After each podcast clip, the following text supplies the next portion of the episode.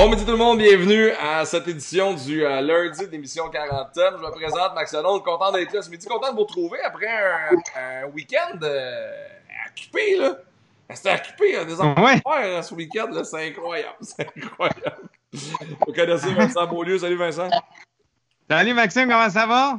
Écoute, ça va bien, ça va bien, on y prend un goût, c'est déjà la 15e, euh, 15e édition de 40 thèmes, c'est un podcast qui a décollé ses chapeaux de roue puis qui maintenant est rendu une quotidienne. Euh, Eh oui, écoute, euh, encore eu des très beaux commentaires en fin de semaine. Les gens semblent apprécier ce qu'on fait, donc euh, merveilleux, hein, sérieusement. c'est pas pire, pas en tout. Ouais, puis Là, je suis content de voir que ta, ta shape fond un peu. Là, ça paraît que tu prends des marches. Tu, sais, tu Hey. t'en- tu deviens un beau jeune homme, là. depuis le confinement, là, je suis passé, et je suis très fier de le dire, de 222 livres à 214 sur la balance ce matin. Là, je suis rendu avec Nike Run Club, Nike Training Club, j'ai des espadrilles de course. Euh, ça fait trois que- semaines que j'ai pas mangé d'aile de poulet, fait que ça commence à vraiment bien l'aller. là. Ça va vraiment. Hey, je voulais, je voulais qu'on parle de nourriture euh, aujourd'hui parce que pendant le confinement, on est comme un peu tous reclus à la maison, puis on n'est pas tous des chefs cuisiniers, puis on n'a pas tous l'inspiration de comment bien se nourrir, puis pas sortir de là avec 40 livres de plus. Et euh, pour faire ça, j'ai pensé faire appel à un ami de Sherbrooke qui est maintenant à Montréal.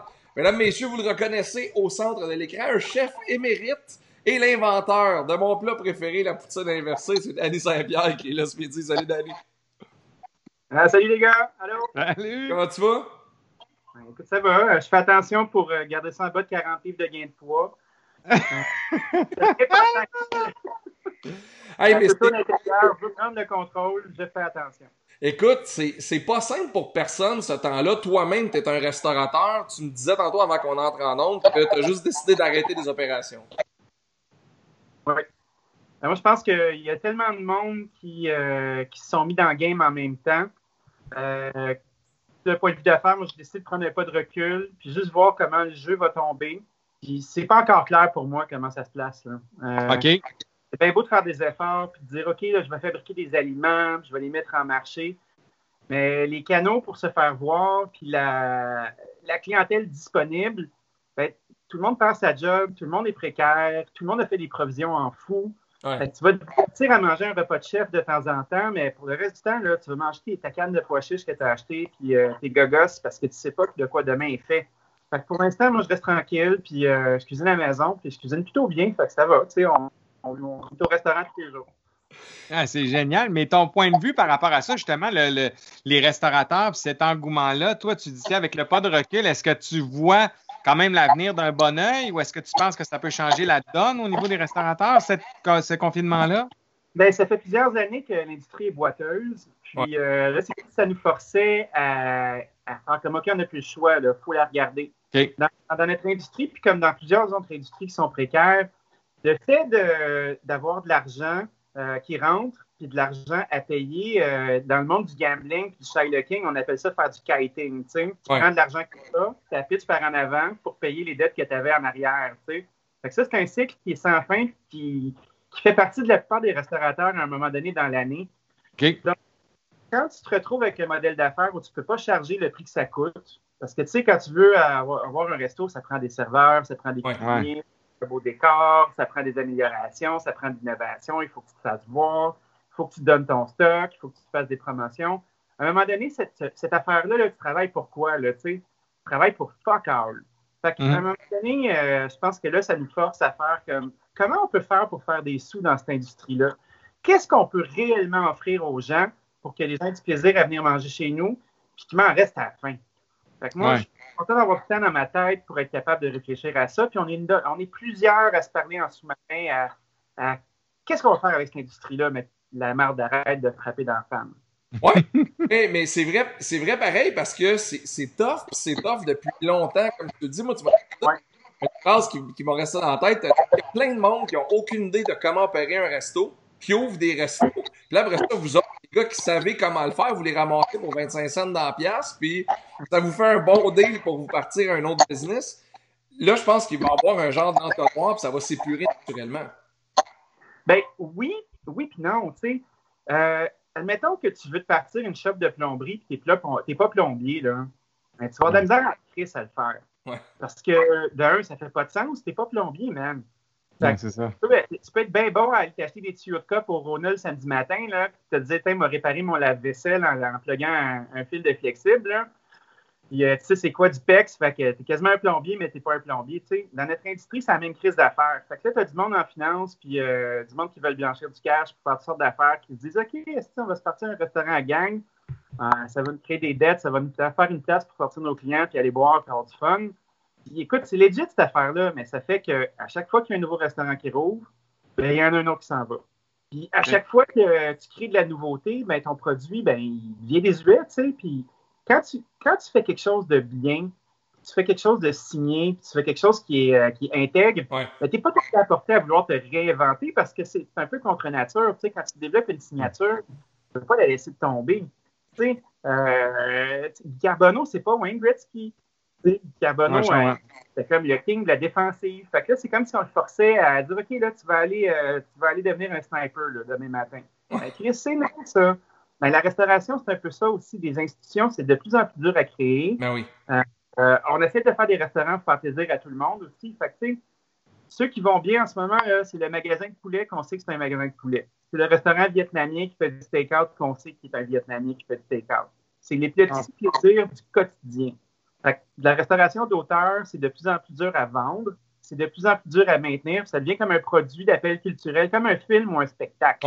Tu vas le voir une fois. Si c'est bon en crise, tu vas t'acheter euh, tu vas t'acheter le DVD, comme on dit dans le hood. Sinon, tu ne l'achèteras pas, tu vas aller voir un autre film parce que c'est rendu comme ça la game. Il faut y penser. Oui, absolument. Ah, Mais tu as passé, toi, Danny, par la, la, période de la glorification et la starification des chefs qui a mis la, l'aspect culinaire puis les restos du Québec ça map. Tu sais, toi, Martin Junot, euh, le, gars qui est au pied de cochon, j'oublie son nom. Euh, ouais, mais tu sais, il y, a, ouais, il y a eu ça, il y a eu ça au Québec, puis aujourd'hui, les chefs sont des vedettes. Ah, ça dépend. Moi, je te dirais que on, on est tombé dans la bonne craque.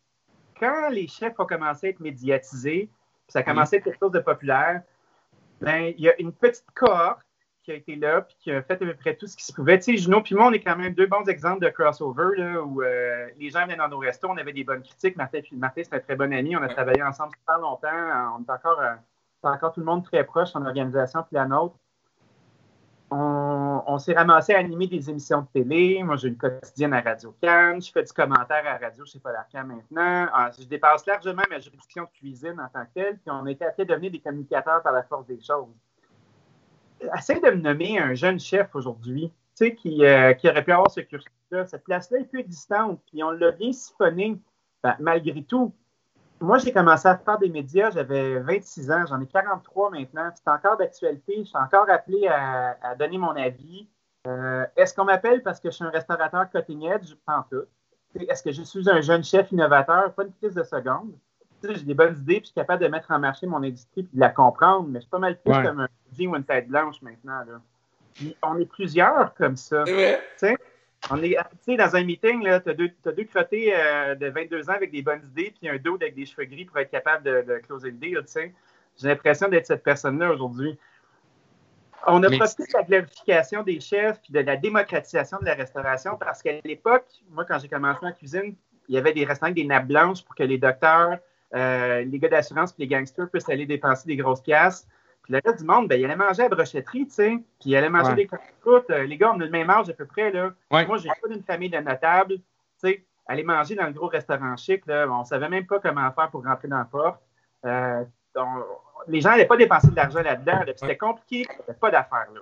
Puis, ce qui est arrivé avec notre génération, c'est qu'on a démocratisé une forme de restauration un peu plus déjantée, avec des chefs qui ont commencé à avoir des tatous, puis euh, tu puisses aller manger dans des places cool comme Mojo Beef, puis d'aller manger euh, au cochon, puis de, se réapproprier c'est quoi d'aller manger au restaurant.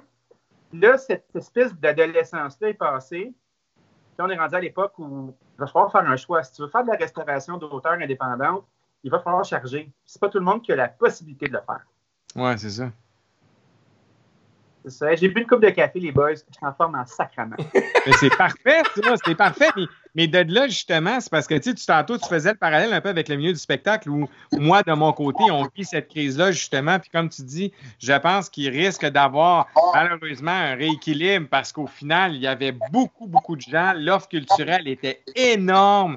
Au final, tu disais, ben voyons donc, tout ce monde-là ne pourront pas tourner, ne pourront pas faire, même si tu sors d'un show de TV euh, très connu, ben, tu es, juste une personnalité, tu es juste une personnalité publique. Parce que dans les faits, c'est pas vrai que Thérèse va aller payer X montant d'argent pour aller voir ton show. Donc, ce que je comprends, c'est que toi, comme tu dis, même si tu es une personnalité connue, ça ne veut pas dire que les gens vont être prêts à payer 200 le couvert pour aller manger chez vous. C'est ça que je comprends. Là, ça se traduit pas. Là. Ouais. À l'époque, tu faisais un curieux bégin, tu étais plein pendant six mois de temps. Moi, quand j'ai okay. ouvert à Sherbrooke, back in the days, en 2008, ah, ouais. on a eu la chance, la première semaine, d'avoir Bégin, qui était un de nos amis, avec qui je travaillais déjà, qui est venu faire une émission. Il a fait le show complet dans le resto. On faisait de la côte de bœuf, on faisait des niaiseries. Et Chris, ça, euh, ça, nous aurait pris comme quatre portes. Ça aurait pris des tables à deux étages. Toute la ville au complet est venue d'une shot. Ouais. Euh, okay. Les gens fait des chambres d'hôtel la fin de semaine pour venir manger au resto. Puis, à chaque wow. fois que tu avais un resto de région qui n'était pas pire, ben, tout le monde faisait le même phénomène. Ça voyageait son Québec, ça partait de partout. Tout le monde ben, prenait des chambres d'hôtel, achetait du linge chez Glorious à côté, ouais, mettait du linge de garde dans leur char, puis euh, allait au marché euh, de la gare acheter des fromages, puis euh, hang out, puis manger de la crème glacée. Puis ça faisait comme une économie locale qui était trippante, tu sais. Puis c'était un mouvement installé. Aujourd'hui, là, tu fais une émission de TV, là, ben d'un, le monde n'écoute plus la crise de TV. Puis après ça, ben là, tu fais comme, OK, non, mais entre vous autres. Euh, c'est vrai, non, t'as totalement raison. Moi, j'ai coupé le câble, ça fait un crise de bout, là. T'sais, fait qu'il y a un paquet de monde qui sont comme célèbres et connus que je connais pas, pas en tout, parce que j'écoute pas ça, moi, l'échappé, tu sais. Je sais ouais. pas c'est quoi. Fait que quand tu es plus capable d'être reconnu, puis quand il n'y a plus de rendez-vous, ben ta, ta, force de frappe publicitaire est plus la même. Il faut que tu trouves une autre façon d'engager avec Thérèse.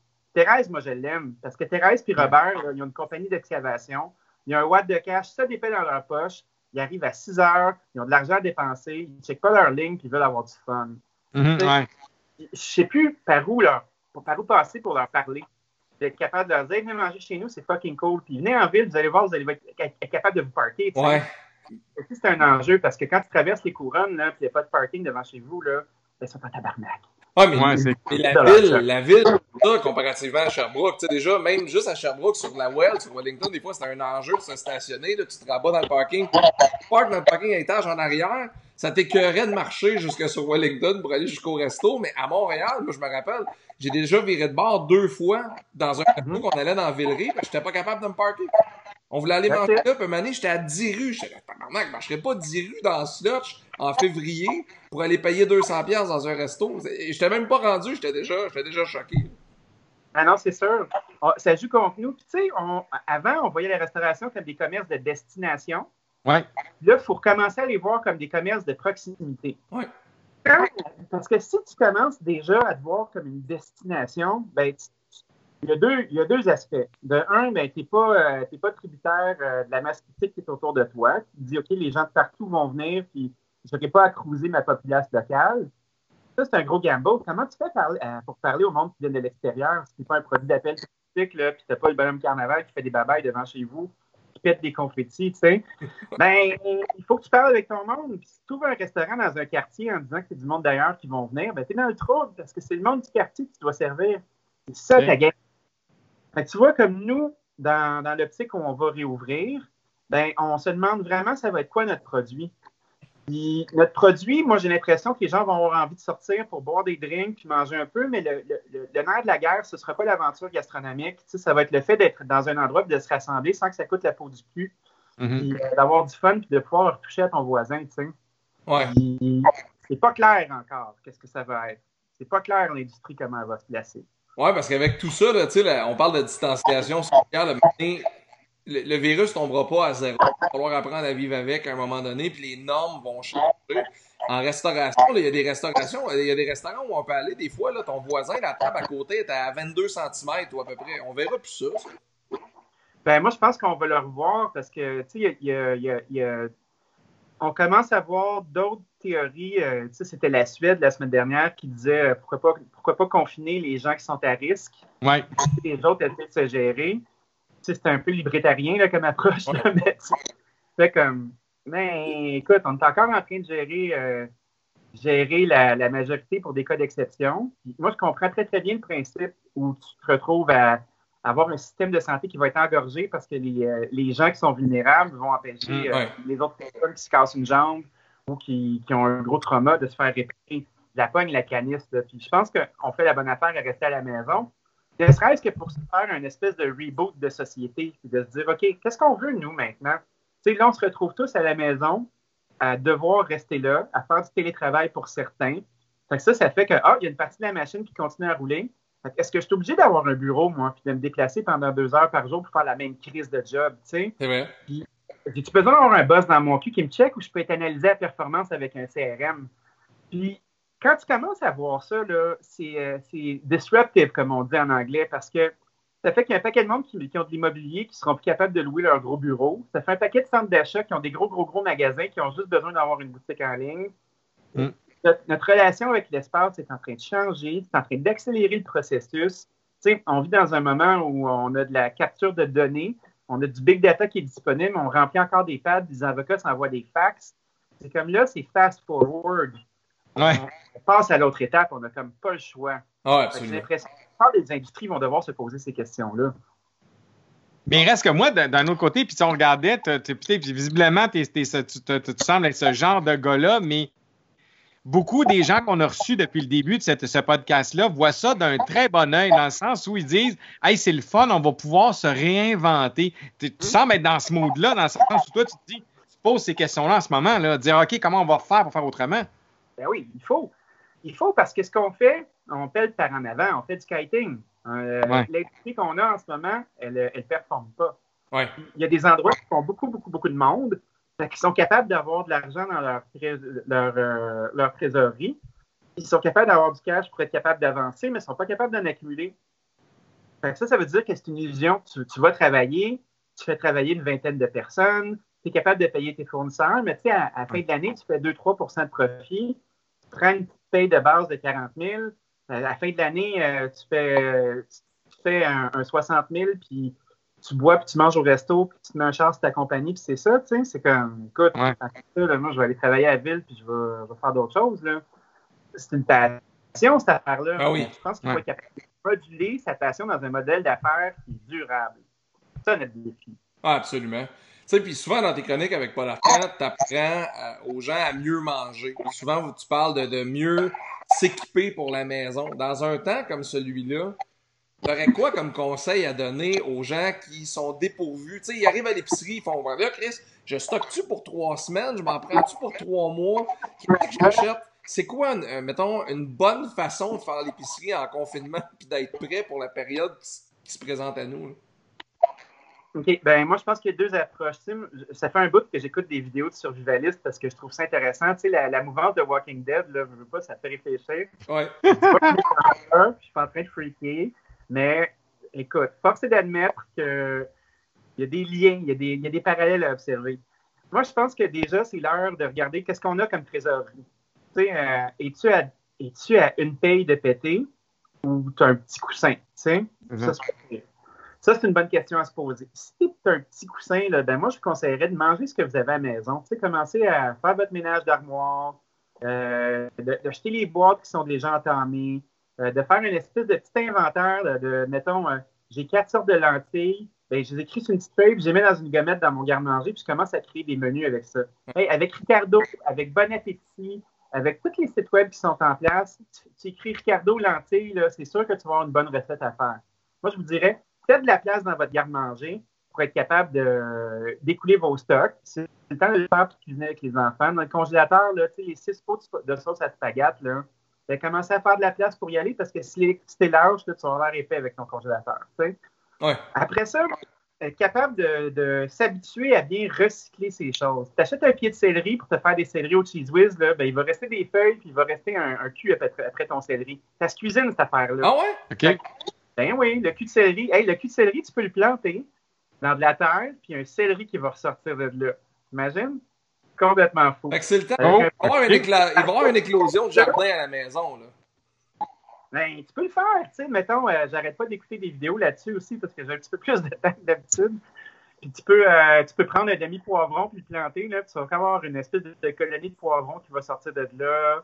Euh, tu peux faire euh, germer tes, tes, graines de semences dans des vieilles poches de thé parce qu'il y a, y, a, des nutriments qui aident à faire sortir la graine de son enveloppe. tu vois ce que je veux dire? Ouais, C'est quand même assez, assez trippant à observer.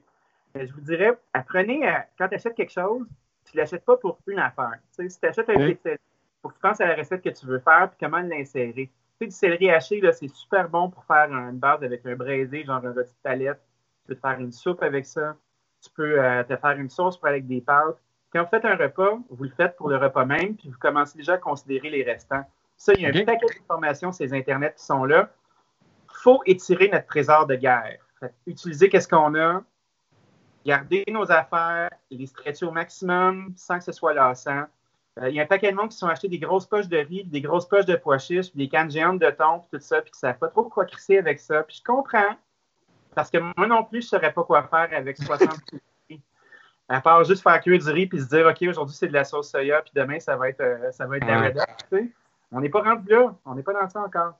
Ouais, mais c'est parce qu'on dirait que le, genre de sentiment d'urgence qui a été instauré, là, les gens ont trouvé du confort dans du papier de toilette, là, mais, euh, tu sais, mettons, ma, ma, blonde, non, mais pourquoi? Ma blonde allait faire l'épicerie un matin, tu sais, allée au Maxi, puis là, t'arrives au Maxi, là, il y a un agent de sécurité, là, c'est 20 à la fois dans le magasin, puis là, il y a de l'espace entre tout le monde, on dirait, c'est niaiseux, mais là, j'ai eu le temps de penser à ce que je voulais réellement. elle s'est fait une liste de ce qu'on avait besoin, puis elle disait avec les, les mesures prises en épicerie, elle a fait une meilleure épicerie qui a coûté moins cher, puis on a plus de stock. Parce que quand tu fais ça le vendredi, quand tu viens de travailler, puis le métro, il est plein, t'es le bordel, puis t'as hâte de sortir de là. Ah, c'est sûr, mais si tu vas faire l'épicerie, t'as pas de plan de match, ça aussi, c'est astuce. Là, on est à une étape où tu peux rien que sortir une fois. Un peu comme euh, nos grands-mères faisaient, là, tu sais. Puis, euh, moi, je me rappelle, les grands-mères, ça épluchait des circulaires, ça regardait des deals, ça faisait trois épiceries différentes. Cet argent-là, elle valait cher.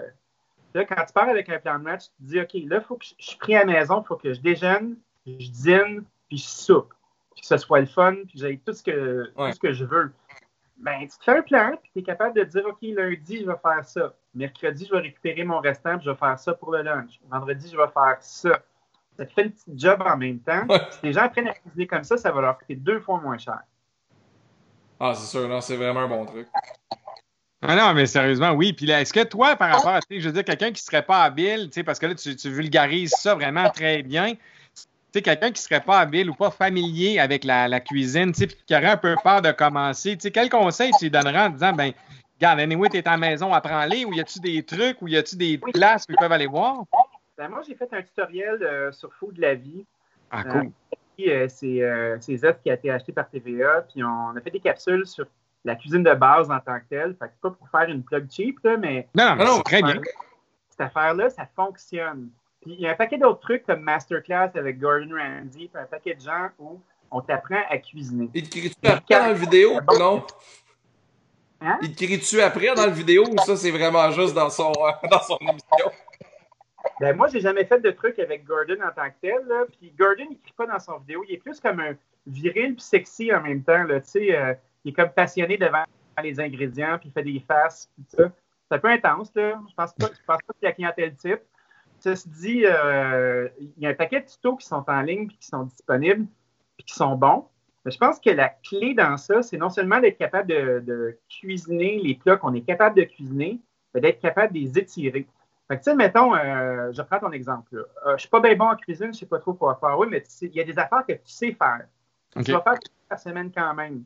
Fait tu sais, exemple, tu fais un pâté chinois, ben, tu as, du steak haché, tu as des patates, tu as, euh, du blé d'Inde. Ben, peut-être que tu pourrais acheter deux fois plus de steak haché puis faire des boulettes. Tu sais, juste des belles petites boulettes, tu prends une belle petite boulette, puis pendant que tu as les mains pleines de stuff, là, ben, Chris, fais-toi des boulettes en même temps, tu sais. Puis, tu te mets une canne de sauce tomate là-dedans, tes boulettes sont braisées, tu n'as rien qu'à te faire cuire des pâtes un peu plus tard. Fait que tu as acheté le gros format économique de bœuf haché, là, tu as fait deux affaires avec.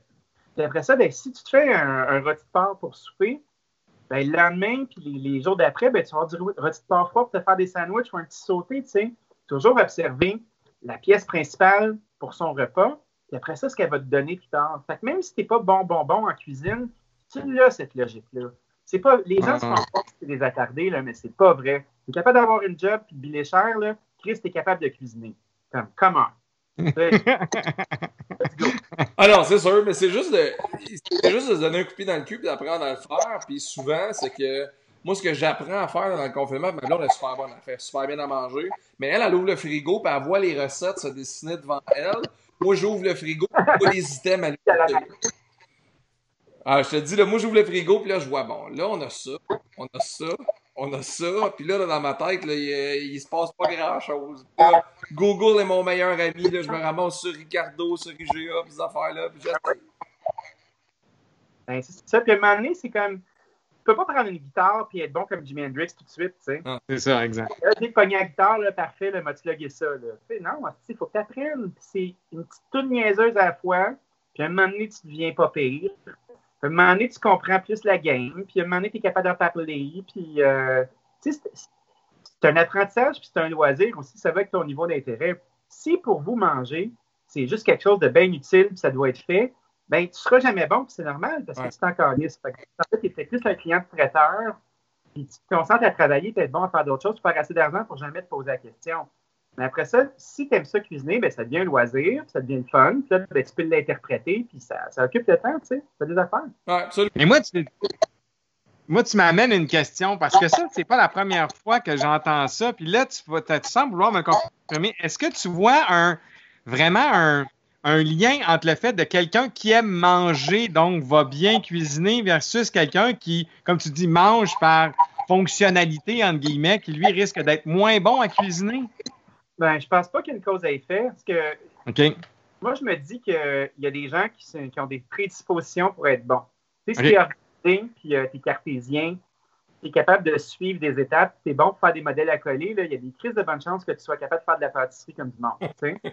Puis, tu sais, tu fais pas comme Ah, euh, le dash, je vais le mettre en arrière. Il semble que ce serait beau.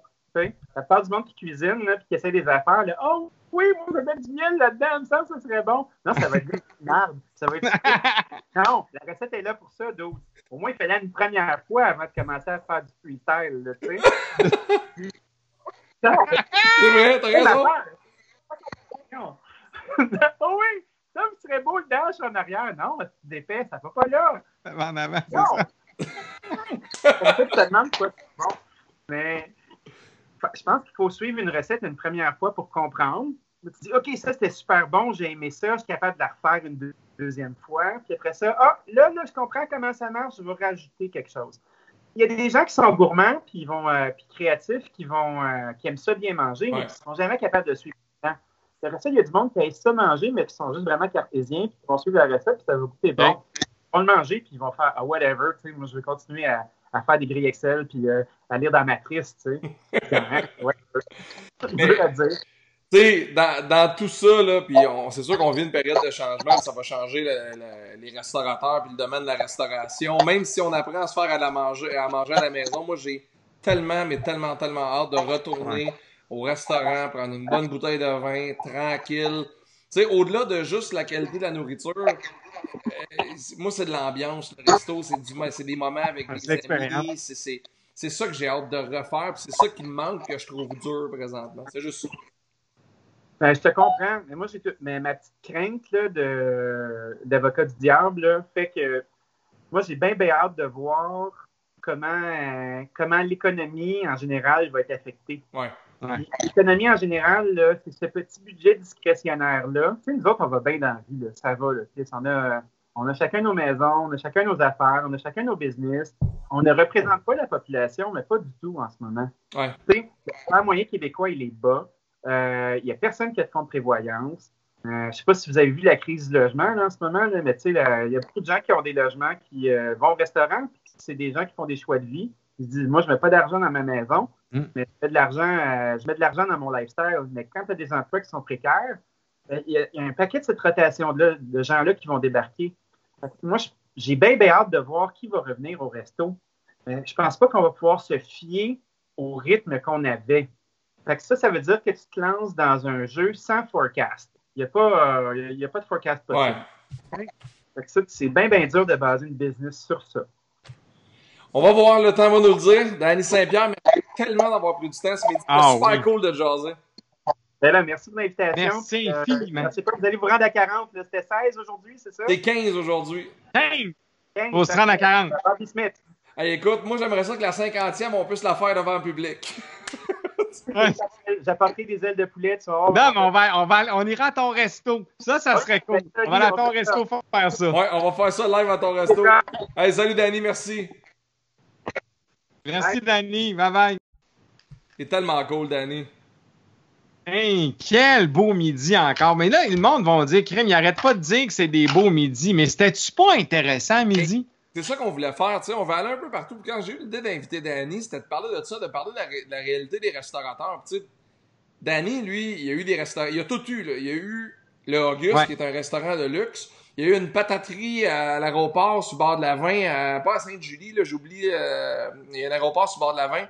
Il y a eu une pataterie là, c'était malade, on allait manger là, c'était incroyable. Euh, tu sais, il y a eu de, de tous les styles de restaurants. Il est revenu à Montréal, il y a eu un petit resto dans un sous-sol. Il l'a vécu, puis je pense qu'il y, a- a la bonne approche parce que la première affaire qu'il va reprendre quand ça va recommencer, là, on n'aura pas 150 pièces tout le monde pour aller passer une, une Non, non. au resto. D'accord. Il a raison. Tu sais, puis au-delà des chefs propriétaires, là, c'est les serveurs, c'est les serveuses, c'est les chefs cuisiniers, c'est, c'est... il y en a du monde là-dedans là, qui sont sa panique. Là. C'est clair. C'est clair. Puis écoute, en tout cas, moi, j'ai bien aimé son approche très lucide. Il est très, euh, très, euh, très, très, très au fait. Il est très autocritique de, de, de son affaire. Puis il fait comme OK, taper, il va falloir se réinventer. Moi, en tout cas, encore un François Lambert qu'on a eu, il dirait Ah que c'est un bel entrepreneur. C'est Ben. quel gars qui est parfait. Tu sais, comme il l'a dit, il dit, garde, il dit, ils font toute la livraison présentement, ils se sont tous réinventés. Il dit, je vais-tu aller me battre contre Martin Junot? Le Pastaga livre présentement. Je vais-tu aller diviser l'offre de, tu sais, là, il est là-dedans, puis je pense que la mentalité est la bonne. On va voir. Hey Vincent, je suis en ligne depuis 9h ce matin avec l'Agence du revenu. Fait que, j'attends de Bon voir. revenu, lâche pas, ça va bien aller. Je pense que je suis encore en ligne. Allô? Je te le souhaite, en tout cas, parce que c'était là depuis 9 heures. Je suis là depuis 9h. Hey, on remercie encore les gens d'avoir été là ce midi. Ouais. Merci à tout le monde d'avoir été là. Puis on se dit à demain avec Joanie, ton ami. Ouais, Joanie Gontier, demain que vous avez vu, elle faisait la météo à Salut Bonjour. Euh, Joanie Gontier. Euh, après ça, vous l'avez vu avec un texte percutant dans Urbania. Vous l'avez vu à deux filles le matin. Euh, c'est une fille qui est pétillante, qui est radieuse, qui euh, voit d'un bon œil et d'un œil aussi un peu maussade la période qu'on vit là. Mais je voulais y jaser parce qu'elle rentre dans le target d'un Ouais. public à qui on n'a pas beaucoup parlé. Euh, des trentenaires. On n'a pas eu beaucoup Les sur le trentenaires, c'est vrai, on n'a pas eu beaucoup. puis, euh, tu sais, Joe, au début de la trentaine, comment elle vit ça, comment ça se passe chez elle. Fait qu'on a hâte de lui parler. On va la recevoir assurément demain à midi. Yes. Eh ben, bon midi tout le monde. Assurément. Salut Vincent, demain. Allez bien, à demain.